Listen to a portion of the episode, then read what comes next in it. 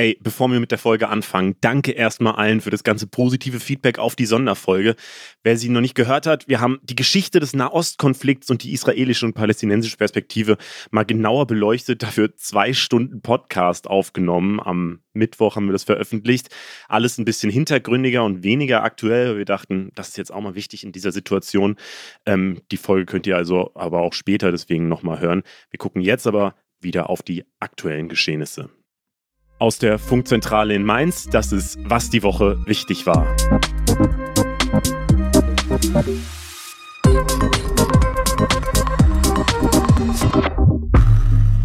Hi, ich bin Leo Braun. Und ich bin Berit Ström. Diese Woche sprechen wir natürlich nochmal über Israel und geben euch Updates, was seit letzter Woche passiert ist. Und außerdem sprechen wir mit einem Sprachwissenschaftler darüber, wie viel Antisemitismus in der Berichterstattung über das Thema eigentlich gerade steckt. Und wir schauen nach Polen, da waren nämlich Wahlen und so wie es aussieht, wird die rechtskonservative Peace-Partei durch ein linkes Parteienbündnis abgelöst. Und eine Politikwissenschaftlerin erklärt uns, wie das passiert ist, weil der Trend geht in den meisten europäischen Ländern ja gerade eher nach rechts. Und damit starten wir rein in die Folge, gucken, was am meisten gegoogelt wurde. 100.000 Google-Suchanfragen oder mehr hatten diese Woche nur eine Sache, und zwar Polenwahlen. Darüber sprechen wir gleich noch ausführlich. Ich dachte ja ehrlich gesagt, dass Sarah Wagenknecht es auch auf 100.000 schaffen würde, aber sie hat es nur auf 50.000 ungefähr geschafft. Ähm, Trotzdem geben wir da ganz kurz ein Update. Sie ist ja aktuell noch Abgeordnete der Linkspartei und nach monatelanger Spekulation hat sie dann diese Woche tatsächlich angekündigt, dass sie eine neue Partei gründen will. Manche denken, sie könnte damit der Linken einen Todesstoß versetzen, weil sie ja damit vielleicht ein paar Abgeordnete mitnimmt und so und die Partei eh gerade total am Struggeln ist. Manche denken aber auch, sie könnte damit vor allem der AfD viele Stimmen klauen, weil es dann für alle, die grundsätzlich gerade unzufrieden mit der aktuellen Politik sind, noch eine zweite Partei geben könnte, die man so als Protestpartei in Anführungszeichen wählen kann, wenn man die AfD wirklich als Protestpartei sehen will. Ähm, wir können dazu bisher noch nicht viel sagen, weil es einfach kaum Infos zu dieser Partei gibt. Äh, am Montag soll das Ganze offiziell vorgestellt werden, dann gibt es auch mehr Infos, deswegen ordnen wir das Ganze vermutlich nächste Woche nochmal ein bisschen konkreter ein. Was ich noch ganz äh, spannend fand, es ging jetzt auch sehr viel um den Namen von diesem Verein, den sie gegründet hat, weil das ja dann mhm. vielleicht auch der Name der Partei sein könnte. Und aktuell ist das das BSW, Bündnis Sarah Wagenknecht für Vernunft und Gerechtigkeit. Und es haben sich jetzt so ein paar Leute im Internet auch darüber lustig gemacht, über dieses BSW, weil das ja einfach so, ja, nicht so ganz so eindeutig ist. Und es gab da eine Liste mit anderen äh, Bündnissen, die auch schon BSW heißen. Und das ist unter anderem der Bundesverband für Schwimmen und Wellness. Der würde ich wählen. Wenn man mal so eine Wellnesspartei gründen würde, fände ich auch nicht schlecht, glaube ich. Das finde ich witzig. Tatsächlich ist ja gerade, das ist gerade in, in Österreich so voll das Ding, da gibt es die Bierpartei. Das ist sowas Was? ähnliches wie die Partei in Deutschland, also eine mhm. Satirepartei, ähm, die aber aus irgendeinem Grund, und das habe ich selber jetzt noch nicht so richtig verfolgt, aber ähm, die steht einfach gerade besser da als die ÖVP, also die quasi CDU so in Wien. Da steht die, glaube ich, bei 12 Prozent oder so ungefähr, was schon richtig skurril ist, mhm. dass so mhm. eine satirische Partei plötzlich dann aber auch jetzt echte Politik machen will und so. Aber das, das nur nebenbei angemerkt. Müssen wir uns vielleicht mal mit Magda nochmal länger drüber unterhalten. Ja, ich habe hab bei die da oben schon äh, das mal gestreut und wahrscheinlich kommt da demnächst mal ein Video äh, zu raus. Ist aber auf jeden Fall Wellnesspartei, Bierpartei. Irgendwie, es geht politischer doch in eine Ganz verrückte Richtung.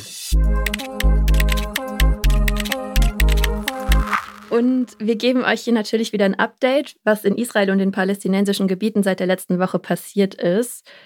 Wie gesagt, nochmal, wenn ihr Hintergründe wissen wollt, dann hört in unsere Sonderfolge rein.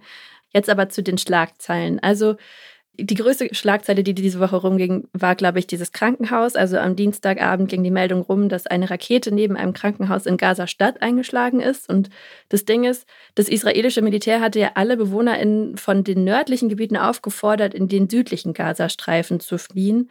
Und Gaza-Stadt liegt aber im Norden vom Gazastreifen. Und Krankenhäuser im Norden dienen gerade vor allem als Zufluchtsorte für Leute, die noch im Norden sind und Schutz vor Bomben suchen, weil das humanitäre Völkerrecht nämlich sagt, dass zivile Orte wie so Krankenhäuser zum Beispiel oder auch Schulen verschont werden müssen. Und gleichzeitig weiß man aber auch, dass die Hamas genau solche Orte deshalb auch immer wieder so als in Anführungszeichen ziviles Schutzschild nutzt.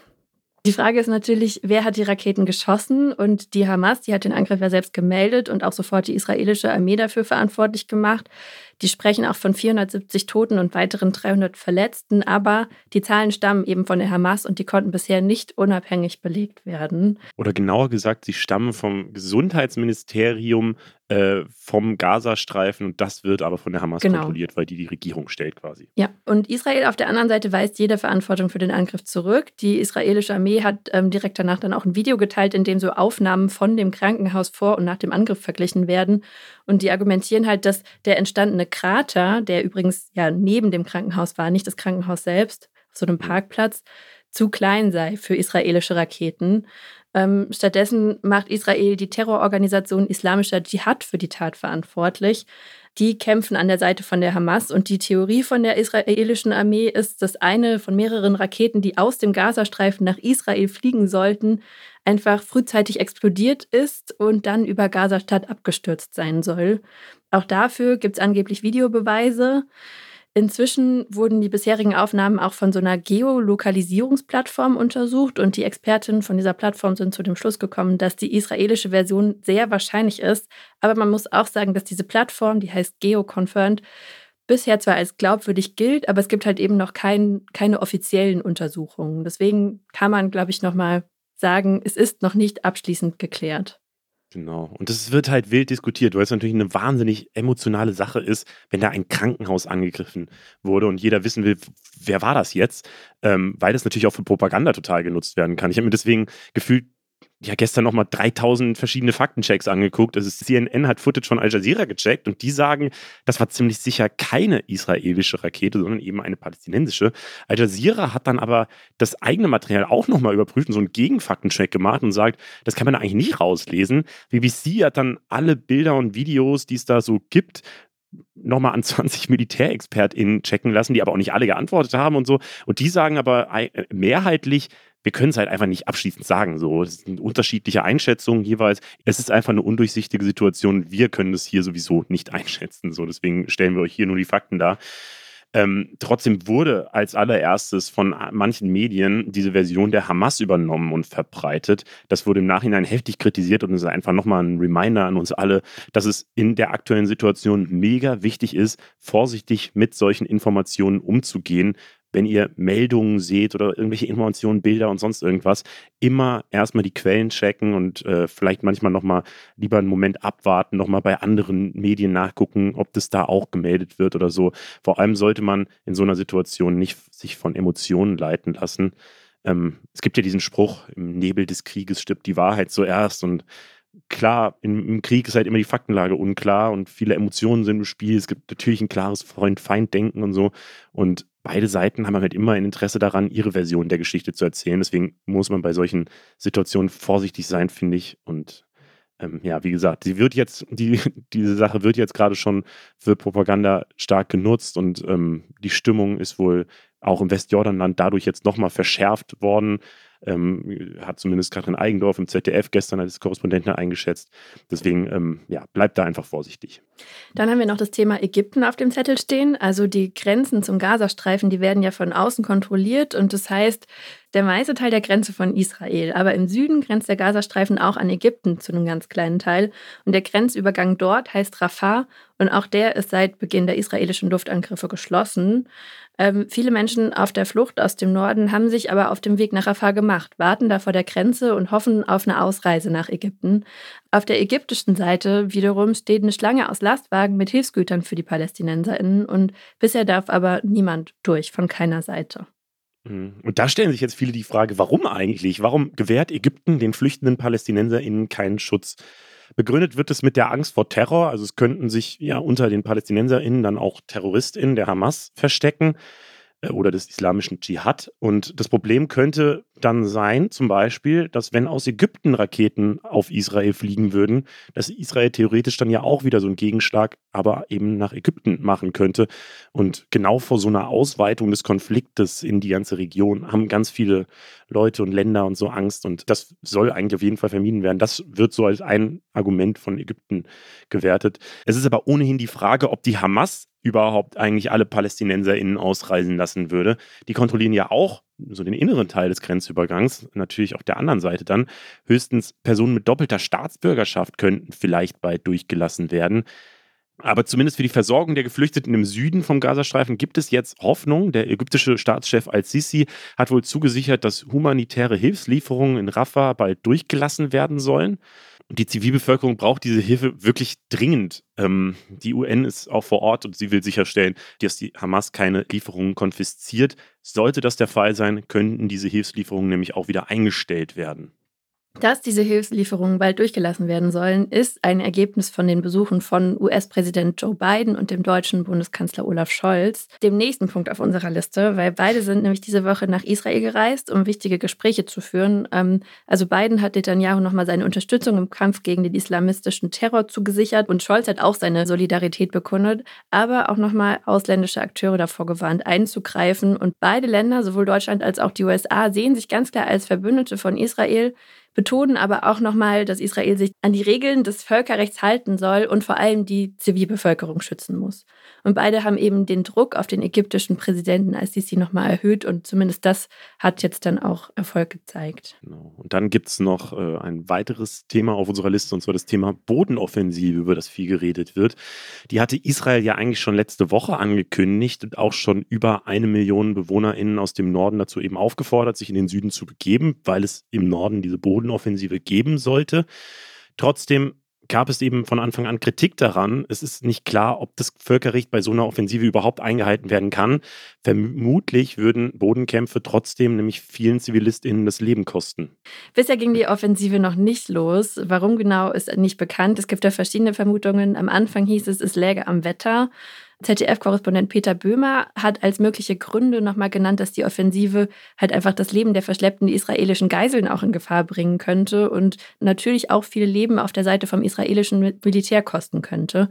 Außerdem hat die Hisbollah im Libanon gedroht, dann auch in den Konflikt mit einzusteigen.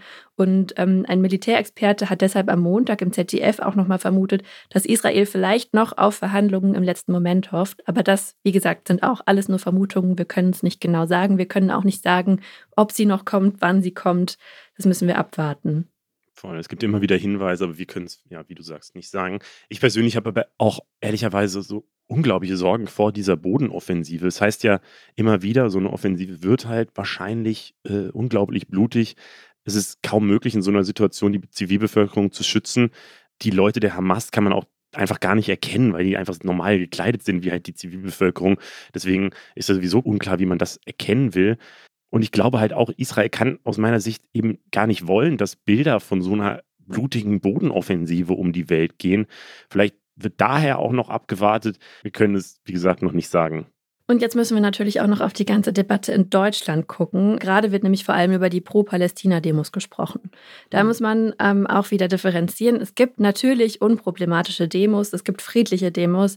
Wenn man für Frieden demonstriert oder das Mitgefühl für die Menschen im Gazastreifen ausdrücken will, dann muss das natürlich auch in Deutschland möglich sein. Es gab aber wiederholt Ausschreitungen bei solchen Demos, vor allem in Berlin.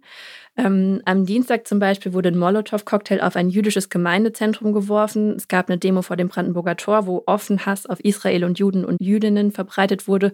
Und auch am Mittwochabend haben sich wieder hunderte Menschen in Neukölln versammelt. Da sind Böller geflogen und es haben Autos gebrannt.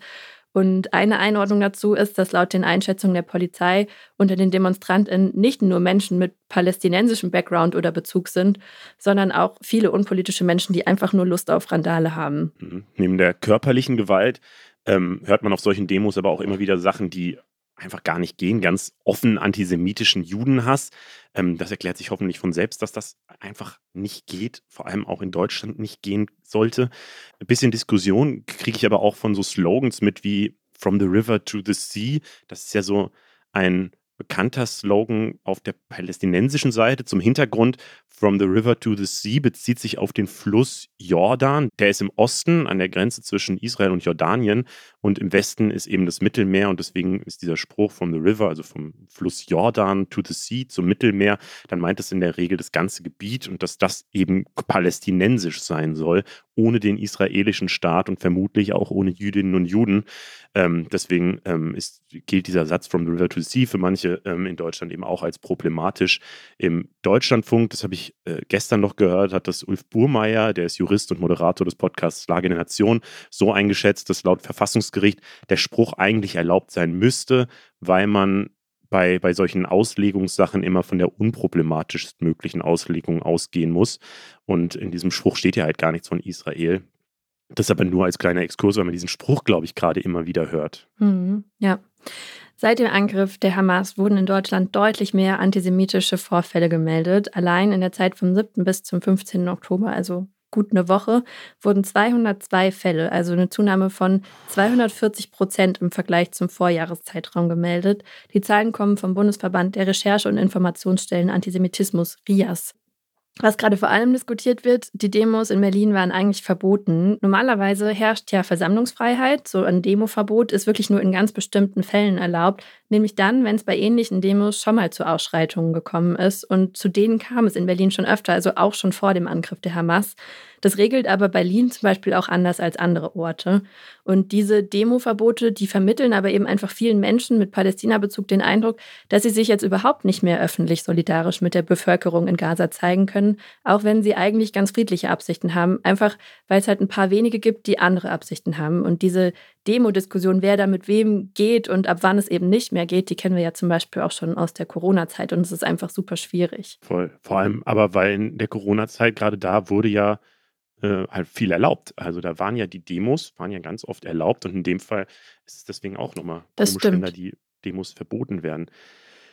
Die Kritik wird auf jeden Fall immer lauter und wir bekommen das auch bei Instagram und äh, in unseren DMs und so weiter, in Kommentarspalten ganz viel mit, dass viele das Gefühl haben, dass sie sich gar nicht solidarisch mit PalästinenserInnen zeigen können. So, das ist ja so die andere Seite. Das sind ja die zwei großen Diskussionen. Einerseits Antisemitismus, der ganz schlimm ist, und andererseits dieses Gefühl, dass man nicht das sagen kann, was man vielleicht sagen möchte oder seine Solidarität, Mitgefühl und so ausdrücken will. Ähm, und ähm, ich würde beides irgendwie ehrlicherweise als Problem wahrnehmen. Die Kritik ist auch, dass die deutschen Medien viel zu einseitig und pro Israel berichten würden. Auch das hören wir immer mal wieder. Oder liest man vor allem auch bei anderen Medien noch stärker, glaube ich. Wir wollen deswegen diese Sorge mal ernst nehmen und sprechen deswegen mit einer Person, die die deutsche Berichterstattung rund um den Nahostkonflikt schon länger beobachtet. Und zwar ist es Markus Weiß, der ist Sprachwissenschaftler und forscht über Antisemitismus in deutschen Medien. Hi, Markus. Hi, hallo. Ja, danke für die Einladung. Du untersuchst ja jetzt die Berichterstattung von Nahostkonflikt schon seit einigen Jahren. Wir kriegen jetzt eben bei Instagram immer wieder äh, Nachrichten, Kommentare und so weiter, in denen kritisiert wird, dass deutsche Medien per se zu einseitig seien, äh, teilweise auch einzelne Beiträge von uns. Ähm, ja, Grund der Geschichte würde man sich nicht trauen, Israel zu kritisieren. Kannst du das denn aus deiner Forschung bestätigen?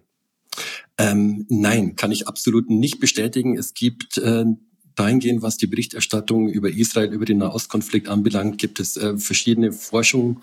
Ähm, ich kann hier nur ein paar Namen nennen von, von Bayer, Makel, Shapira und Hafner, die sich äh, mit äh, der Berichterstattung intensiver auseinandergesetzt haben. Aus wissenschaftlicher Perspektive kann ich das absolut so äh, nicht stehen lassen. Es ist eine Wahrnehmung, die einfach nicht ähm, den empirischen Tatsachen entspricht. Äh, ich würde eher davon sprechen, dass äh, genau das Gegenteil der Fall ist, dass äh, wenn wir uns die Berichterstattung in den deutschen Medien ansehen, was das Israel-Bild anbelangt, ähm, dass es dort ganz anders gezeichnet wird, dass Israel eher in einem negativen Bild erscheint. Wie wird denn sowas gemessen? Ähm, ja, also wir äh, bedienen uns der Methode der Corpora-Untersuchung. Äh, also Corpora sind große Datenmengen. In dem Fall wären es eine größere Sammlung von äh, Medienberichten, die wir zusammenstellen.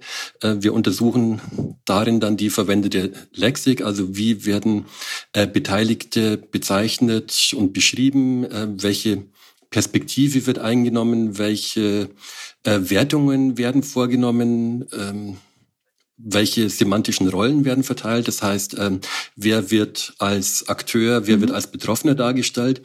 Und ähm, das sind Methoden, mit denen kann man ganz gut äh, schon ein klares Bild zeichnen. Und äh, daraus ergibt sich dann doch äh, die Tendenz, ähm, dass mhm.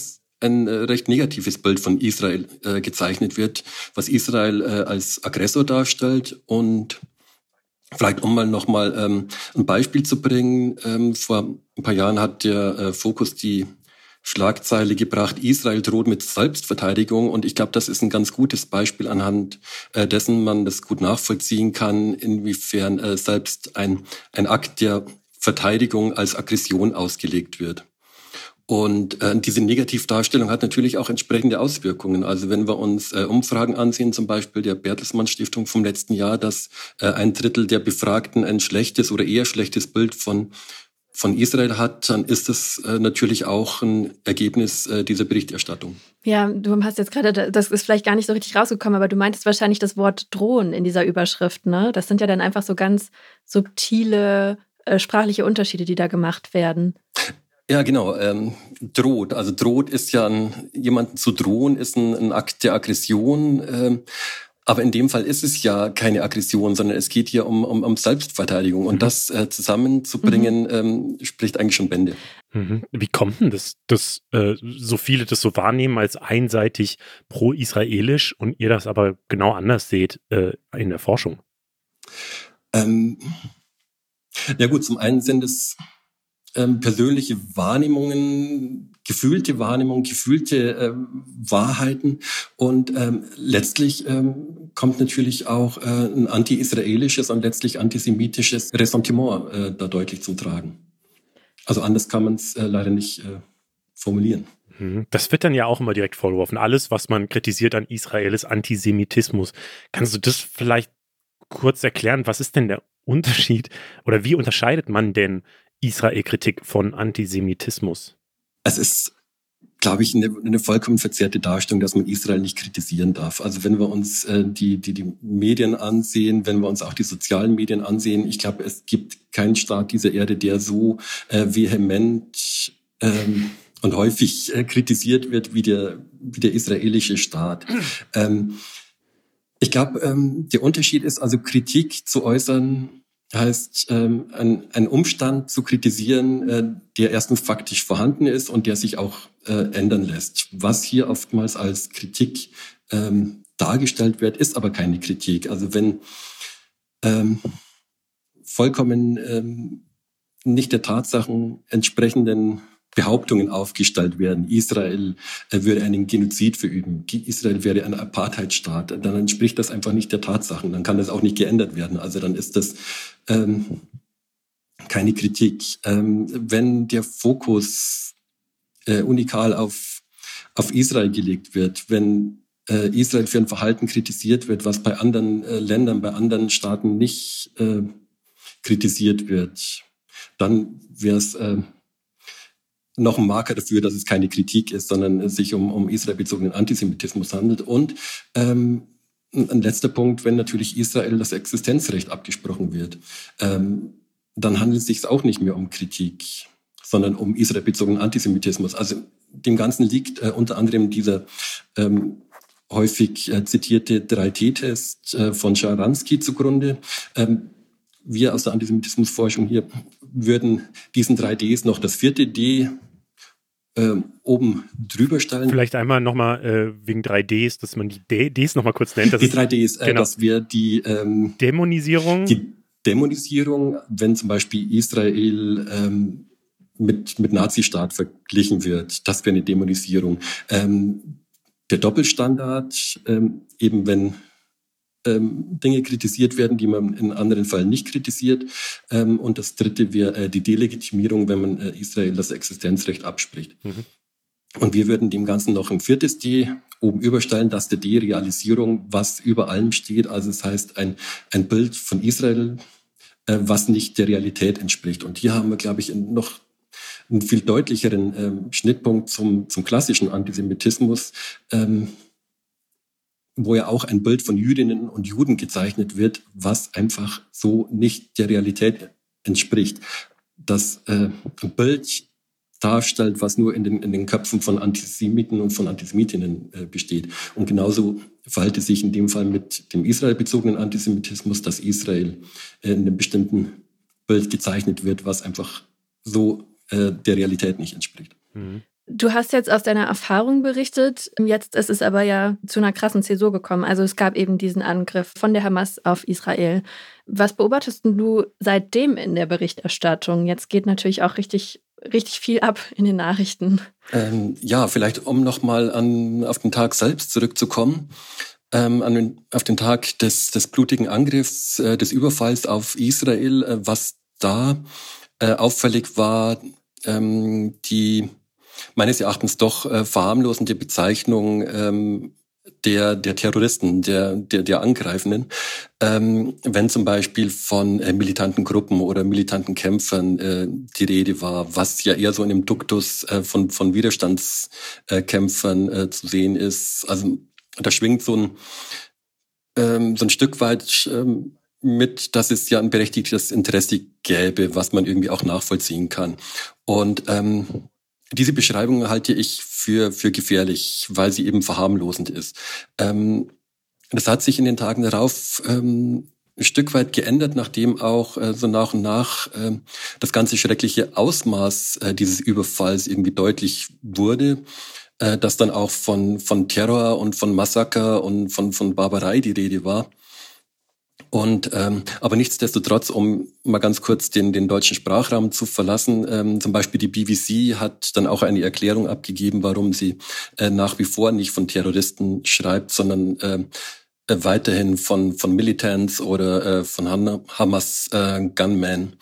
Und ja, wie gesagt, ich halte diese ähm, Verharmlosung äh, für sehr gefährlich, weil sie einfach der der Realität der, dieser grausamen Situation absolut nicht gerecht wird.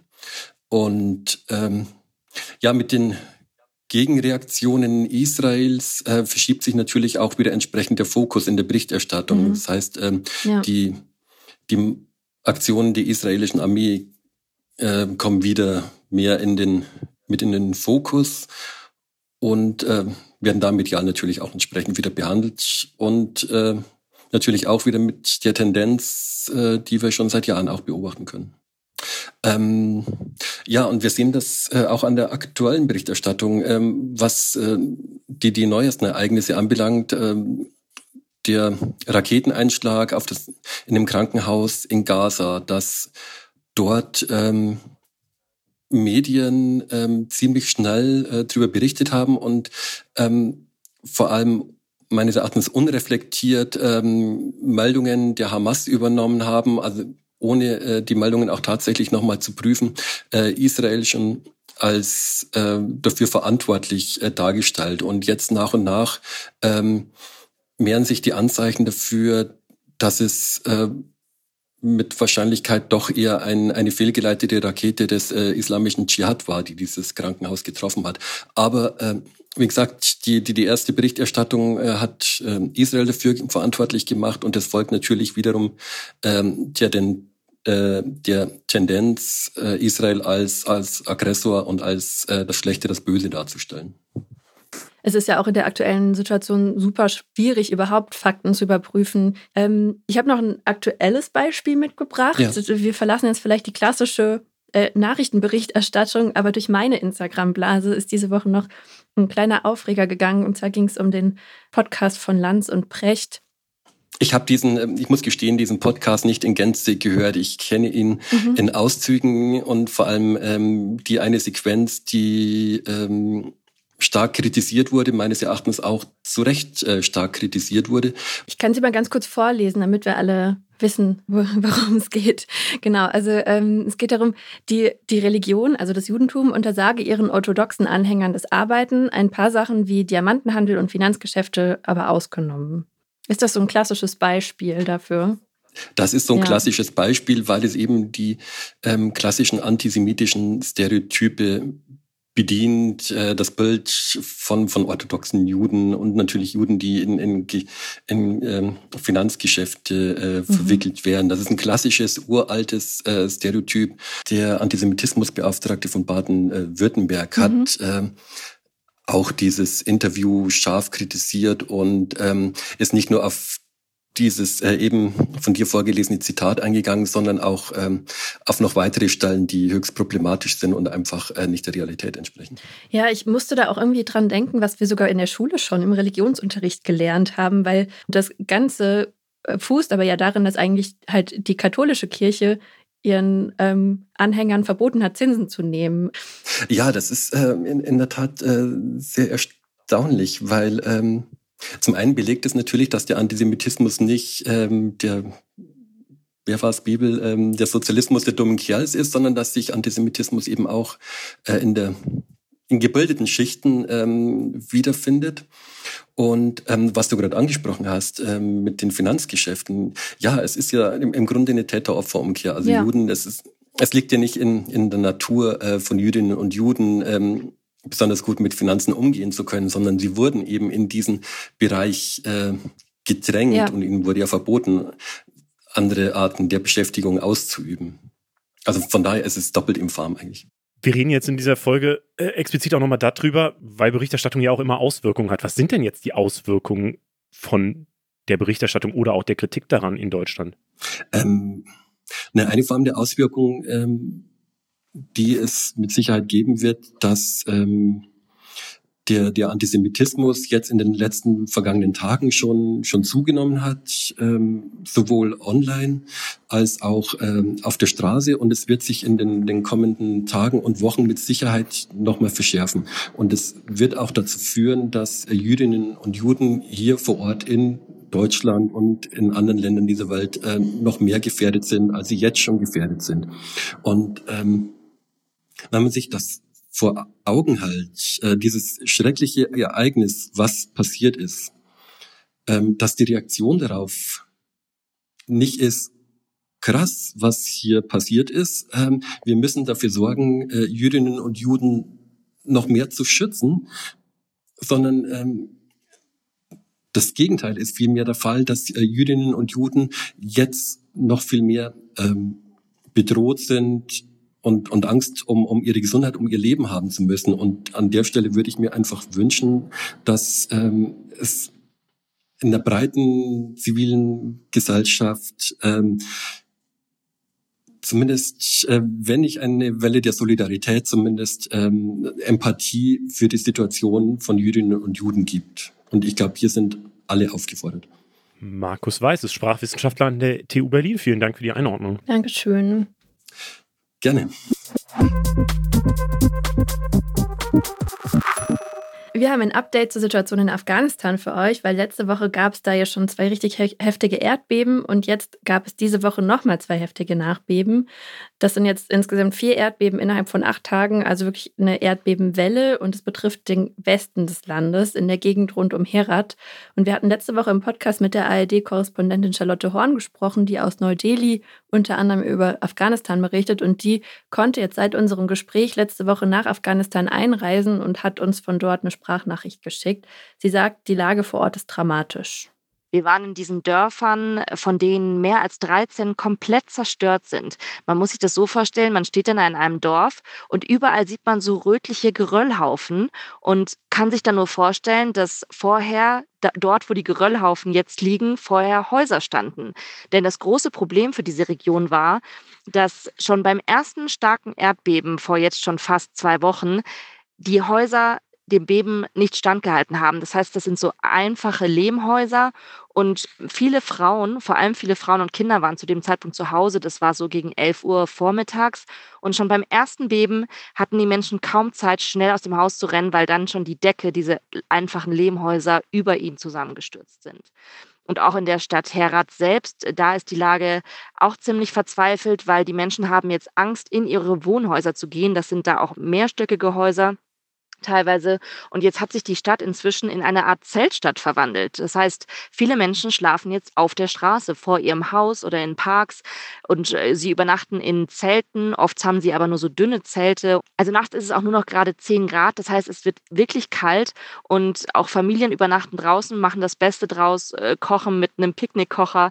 Aber lange kann das nicht mehr gut gehen, denn der Winter steht dort vor der Tür. Die gute Nachricht ist, Hilfsorganisationen sind inzwischen vor Ort. Sie haben den Menschen Zelte geliefert, Decken, Lebensmittel, Wasser und auch so ganz praktische Sachen wie eine Solarzelle oder so einen afghanischen Wasserkocher, den man mit Holz beheizen kann, damit man sich warmes Wasser kochen kann zum Beispiel. Oder auch so kleine LED-Lampen, weil nachts ist es ja auch dunkel, gerade auf den Dörfern gibt es keine Elektrizität. Also die kurzfristige Hilfe ist jetzt angelaufen, aber die große Frage ist, wie geht es jetzt weiter? Denn in vier Wochen steht der Winter vor der Haustür und äh, die Menschen haben keine Vorräte mehr, die sind auch zerstört worden, auch ihre Schafe und Ziegen sind teilweise verschüttet worden. Und jetzt ist eben die große Frage, ob es eine langfristige Hilfe gibt für diese Menschen. Äh, die Taliban selbst haben jetzt angekündigt, dass sie 2500 Häuser bauen wollen. Das ist zwar eine tolle Nachricht, aber man fragt sich, wie schnell schaffen die das und haben sie genügend Geld dafür? Und das Krasse ist auch, in dieser Region gab es eigentlich seit Jahrhunderten keine Erdbeben mehr. Also laut dem Deutschen Geoforschungszentrum in Potsdam gilt die Region eigentlich als seismisch inaktiv. Und bisher können sie sich auch wirklich nicht erklären, warum es da auf einmal so heftig ist. Aber sie gehen trotzdem auch davon aus, dass noch weitere Erdbeben folgen könnten. In Brüssel hat es einen Terroranschlag gegeben. In der Nacht von Montag auf Dienstag hat ein Mann zwei Menschen getötet. Eine weitere Person ist schwer verletzt. Und weil es davon ein Video gibt, kann man die Tat relativ genau rekonstruieren. Der Täter ist diesen Leuten nämlich mitten in der Innenstadt auf einer belebten Straße mit einem Sturmgewehr in einen Hauseingang gefolgt und hat sie dann erschossen. Danach ist er auf ein Motorrad gestiegen und geflohen. Die Opfer sind wohl Fußballfans aus Schweden, die in Brüssel für ein Fußballspiel waren. Nach den Schüssen hat dann die Polizei in Brüssel die höchste Terrorstufe ausgerufen. In der ganzen Stadt wurde nach dem Täter gesucht.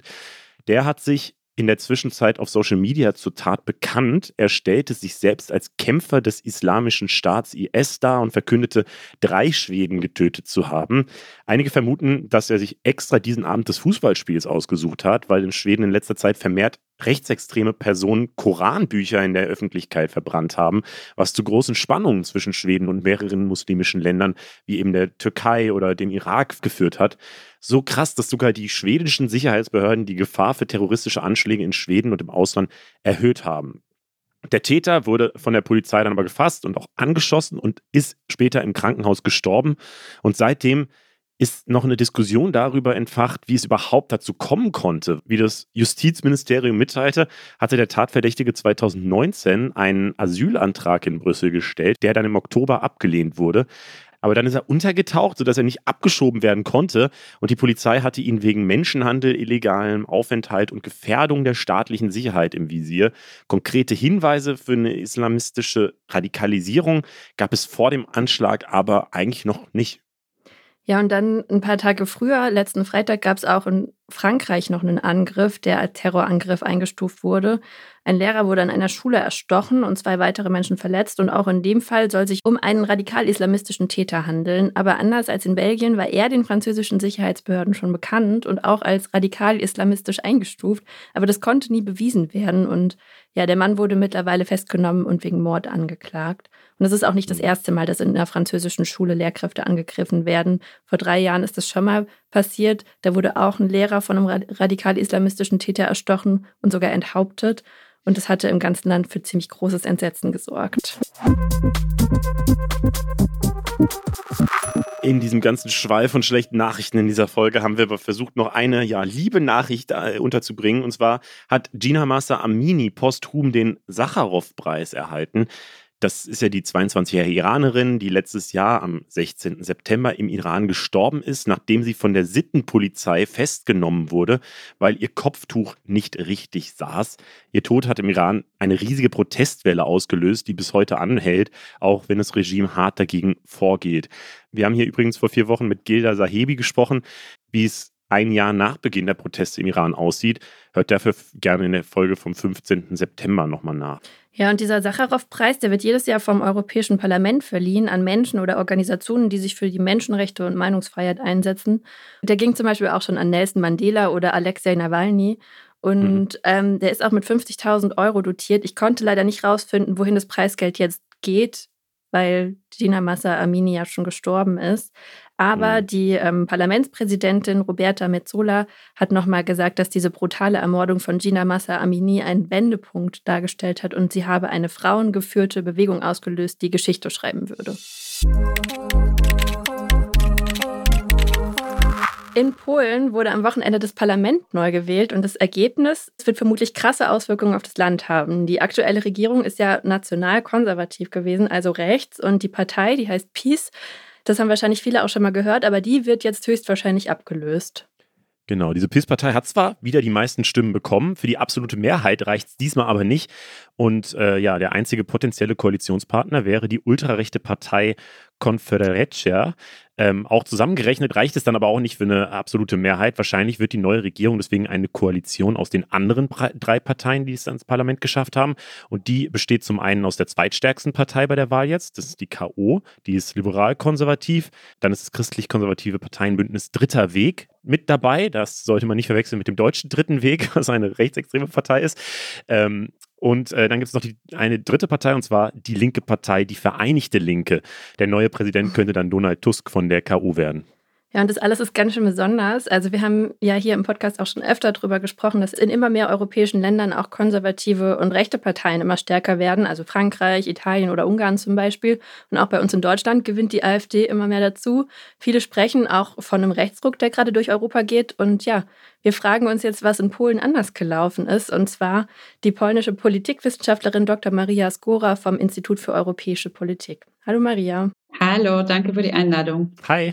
Wir gucken hier im Podcast ja immer sehr gerne, wie junge Menschen gewählt haben. Und da ist jetzt mir aufgefallen, dass die aktuelle Regierungspartei PiS von jungen Leuten deutlich weniger gewählt wurde als vom Rest der Bevölkerung. Insgesamt war sie die stärkste Partei bei den Jungen nach der ersten Prognose, aber die schwächste. Und ja, kann man irgendwie sagen, dass die jungen Leute den Rechtsruck in Polen abgewendet haben? Ähm, jein, also die Antwort ist jein, weil ähm, äh, das stimmt, dass äh, die, die Peace-Partei oder das, äh, das Wahlbündnis, äh, die sie geführt haben, ähm, weil war die letzte Wahl von jungen Leuten. Und wenn wir über junge Menschen sprechen, dann ähm, es handelt sich um Wähler und Wählerinnen im Alter zwischen 18 und 29 äh, Jahre alt. Und äh, tatsächlich, äh, tatsächlich war es so, die Peace-Partei oder äh, die jetzige Regierung hat knapp 15 Prozent aller Stimmen jungen Menschen bekommen. Ähm, die meisten junge Leute haben äh, die K äh, KO gewählt, also das Wahlbündnis tatsächlich von Donald Tusk. Dann äh, die linke Partei, fast 18 Prozent. Und dann diesen dritten Weg, also christlich-liberale äh, ein christlich-liberales Bündnis von auch von zwei Parteien. Aber äh, gleichzeitig wählen auch ähm, junge Leute äh, die rechtsextreme Konföderatia, also genauso viele ähm, haben ähm, ihre äh, Stimme für Konföderatia äh, abgegeben, 17 Prozent. Also das ist äh, wie immer äh, nicht so ganz schwarz-weiß. Äh, einerseits tatsächlich äh, die Wahlmobilisierung, die Wahlbeteiligung war äh, noch, nie so, noch nie so hoch, so rekordhoch äh, unter jungen Menschen, aber auch äh, nicht alle von denen haben nur die Opposition gewählt. Tatsächlich äh, wurden diese Stimmen von jungen Leuten verstreut. Warum war die Wahlbeteiligung denn dieses Mal bei so einem Rekordhoch? Äh, also das war im Allgemeinen so. Auch sehr viele Frauen sind wählen gegangen und äh, insgesamt lag die Wahlbeteiligung bei fast äh, 74 Prozent. Mhm. Also äh, für Polen ist es äh, rekordhoch, vielleicht nicht für Westeuropa. In Osteuropa ist immer die Wahlbeteiligung ein bisschen niedriger.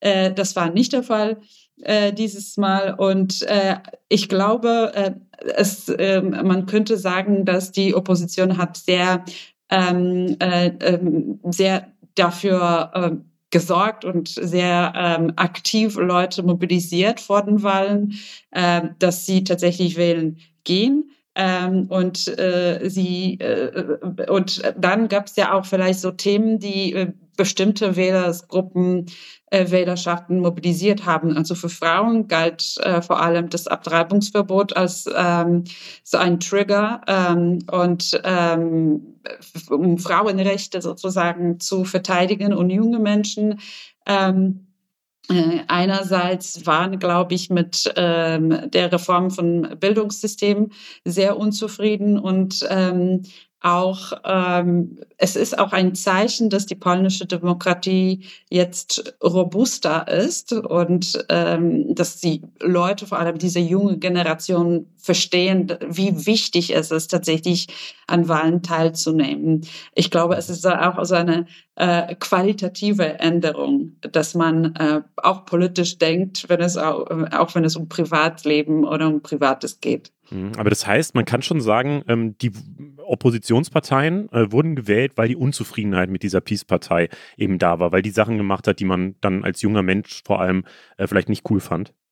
Ja, und es ist auch so, dass ähm, äh, der Wettbewerb, also die, dieser Wahlkampf äh, hat sich zwischen zwei Personen sozusagen entschieden, mhm. äh, zwischen Jarosław Kaczynski, also der Leader von der PiS-Partei, und Donald Tusk, ähm, der das Hauptgesicht der Opposition war. Und diese Männer äh, kennen sich schon seit Jahrzehnten äh, und sind schon politische Gegner, auch seit Jahrzehnten. Und ich glaube, vielleicht für, für Leute, die so 18, 20 Jahre alt sind, das ist das Einzige, was die in Politik kennen und wissen, dass es immer diese ähm, bekannten äh, Gesichter äh, gibt und man würde sich was Neues wünschen, äh, also nicht äh, ständig äh, Auseinandersetzung und so persönliche ähm, Animositäten, sondern eine konstruktive Politik. Und das zeigt auch, die zeigen auch die Wahlpräferenzen von jungen Menschen, dass sie sich für kleinere Parteien entschieden haben, die wirklich mit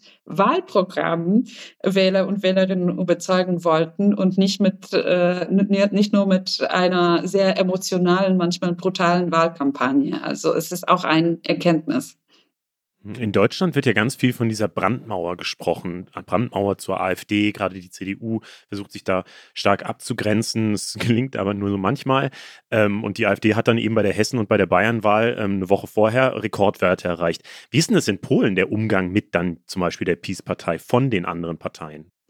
Äh, naja, also ihr habt es schon erwähnt ganz am Anfang, dass ähm, obwohl sie gewonnen haben, also die meisten Stimmen bekommen haben, 35 Prozent, will niemand mit der PIS-Partei und mit ihren äh, kleineren Koalitionsparteien eine Koalition bilden. Also es ist so, äh, ja, sie haben die Wahl gewonnen, aber gleich, gleichzeitig auch verloren.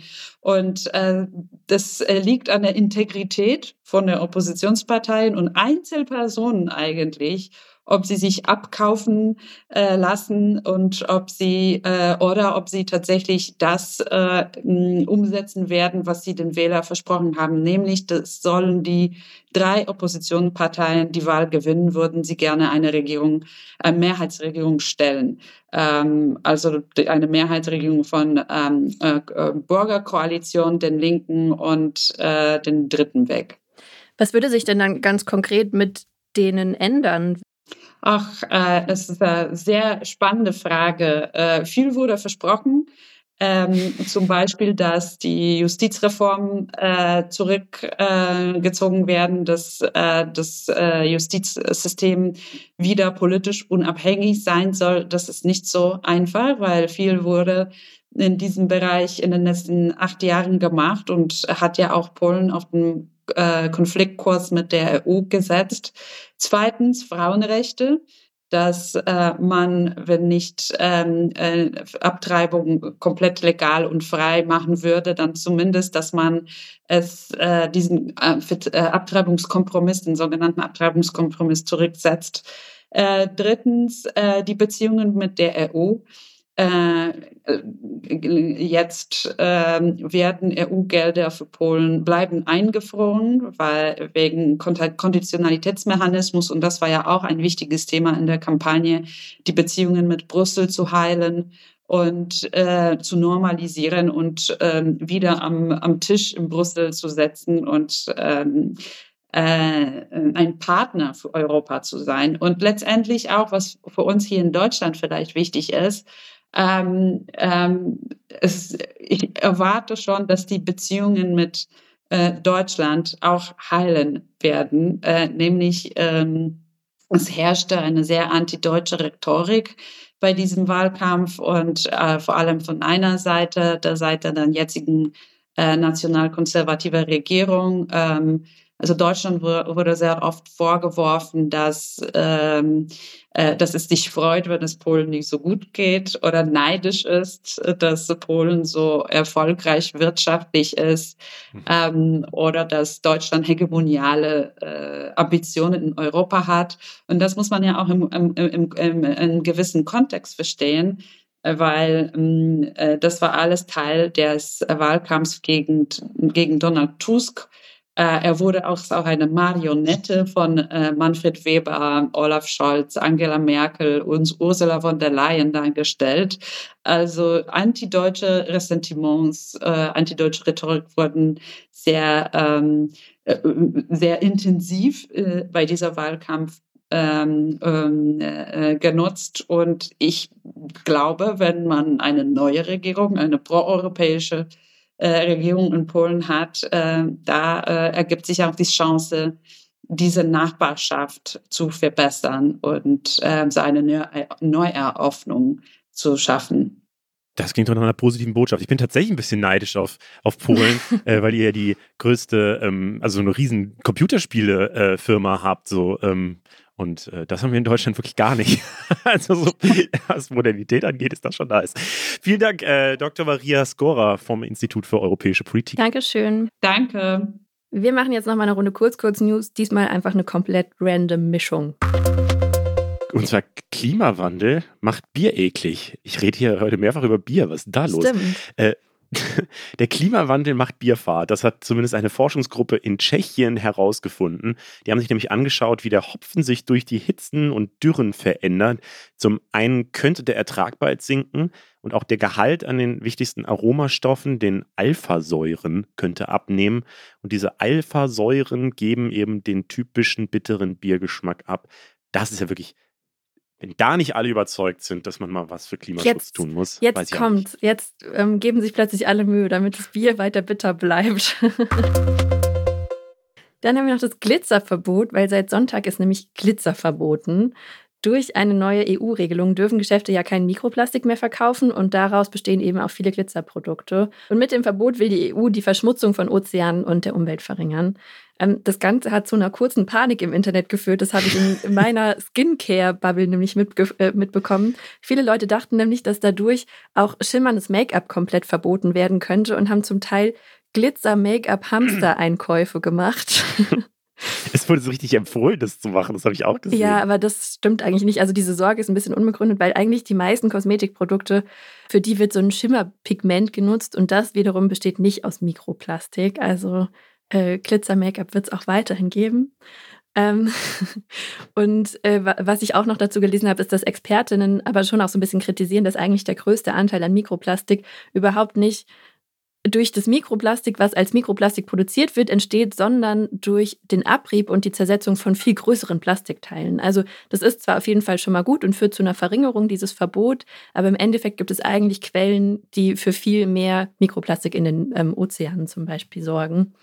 Ähm, aber das mit dem Glitzer, das hat mich trotzdem irgendwie mitgenommen, weil ich auch Glitzer gerne mag und ich dann auch noch mal kurz dran denken musste, es gibt so eine Theorie, warum die Menschen so auf Glitzer abfahren. Man kann es nicht ja. beweisen, aber die Theorie ist, äh, dass uns das an Wasser erinnert und dass das einfach so ein evolutionärer Instinkt ist, dass man deswegen auf so Wasserquellen ähm, gepolt ist und deswegen auch Glitzer gerne mag.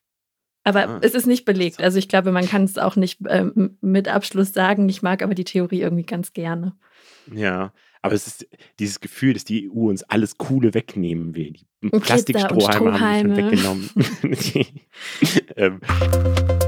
In Paris halten die Nachtbusse jetzt, wo du willst, egal ob da eine Haltestelle ist oder nicht. Das ist eine neue Meldung. Und klar, es gibt natürlich noch feste Routen und so, aber wenn man vorne Bescheid gibt, wo man aussteigen möchte, dann hält der Bus eben auch zwischen den Haltestellen. Die Idee dahinter ist, dass vor allem weiblich gelesene Fahrgäste sich sicherer fühlen sollen, wenn sie näher an ihrem Zielort aussteigen. Und dazu hatten wir auch einen Post bei uns auf Instagram gemacht. Und ich war ehrlicherweise ein bisschen überrascht darüber, wie viele Leute geschrieben haben, hä, das gibt es bei uns aber doch auch. Ja, das habe ich auch mitbekommen. In allen möglichen Städten.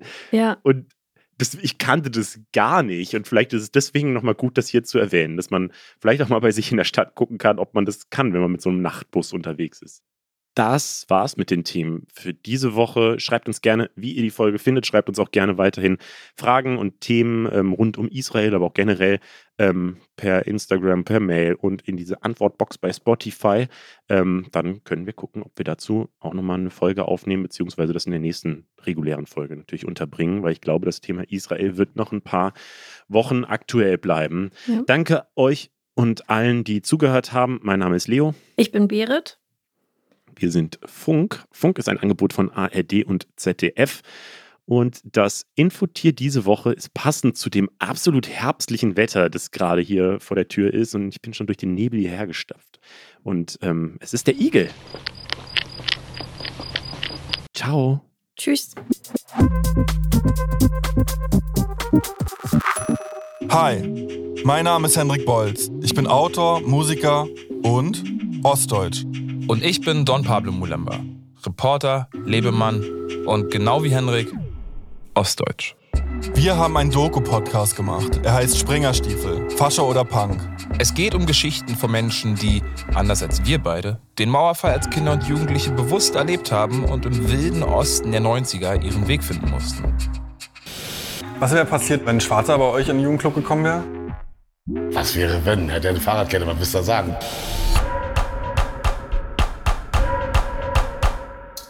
Es geht um Geschichten wie die von Christian, der sich als Teenager der rechtsextremen Skinhead-Szene angeschlossen hat und 25 Jahre später endlich darüber sprechen will. Wir mussten uns einfach wehren, sonst wären wir alle nicht mit dem Leben davon gekommen und sonst wäre es hier noch brauner geworden, als es sowieso schon war.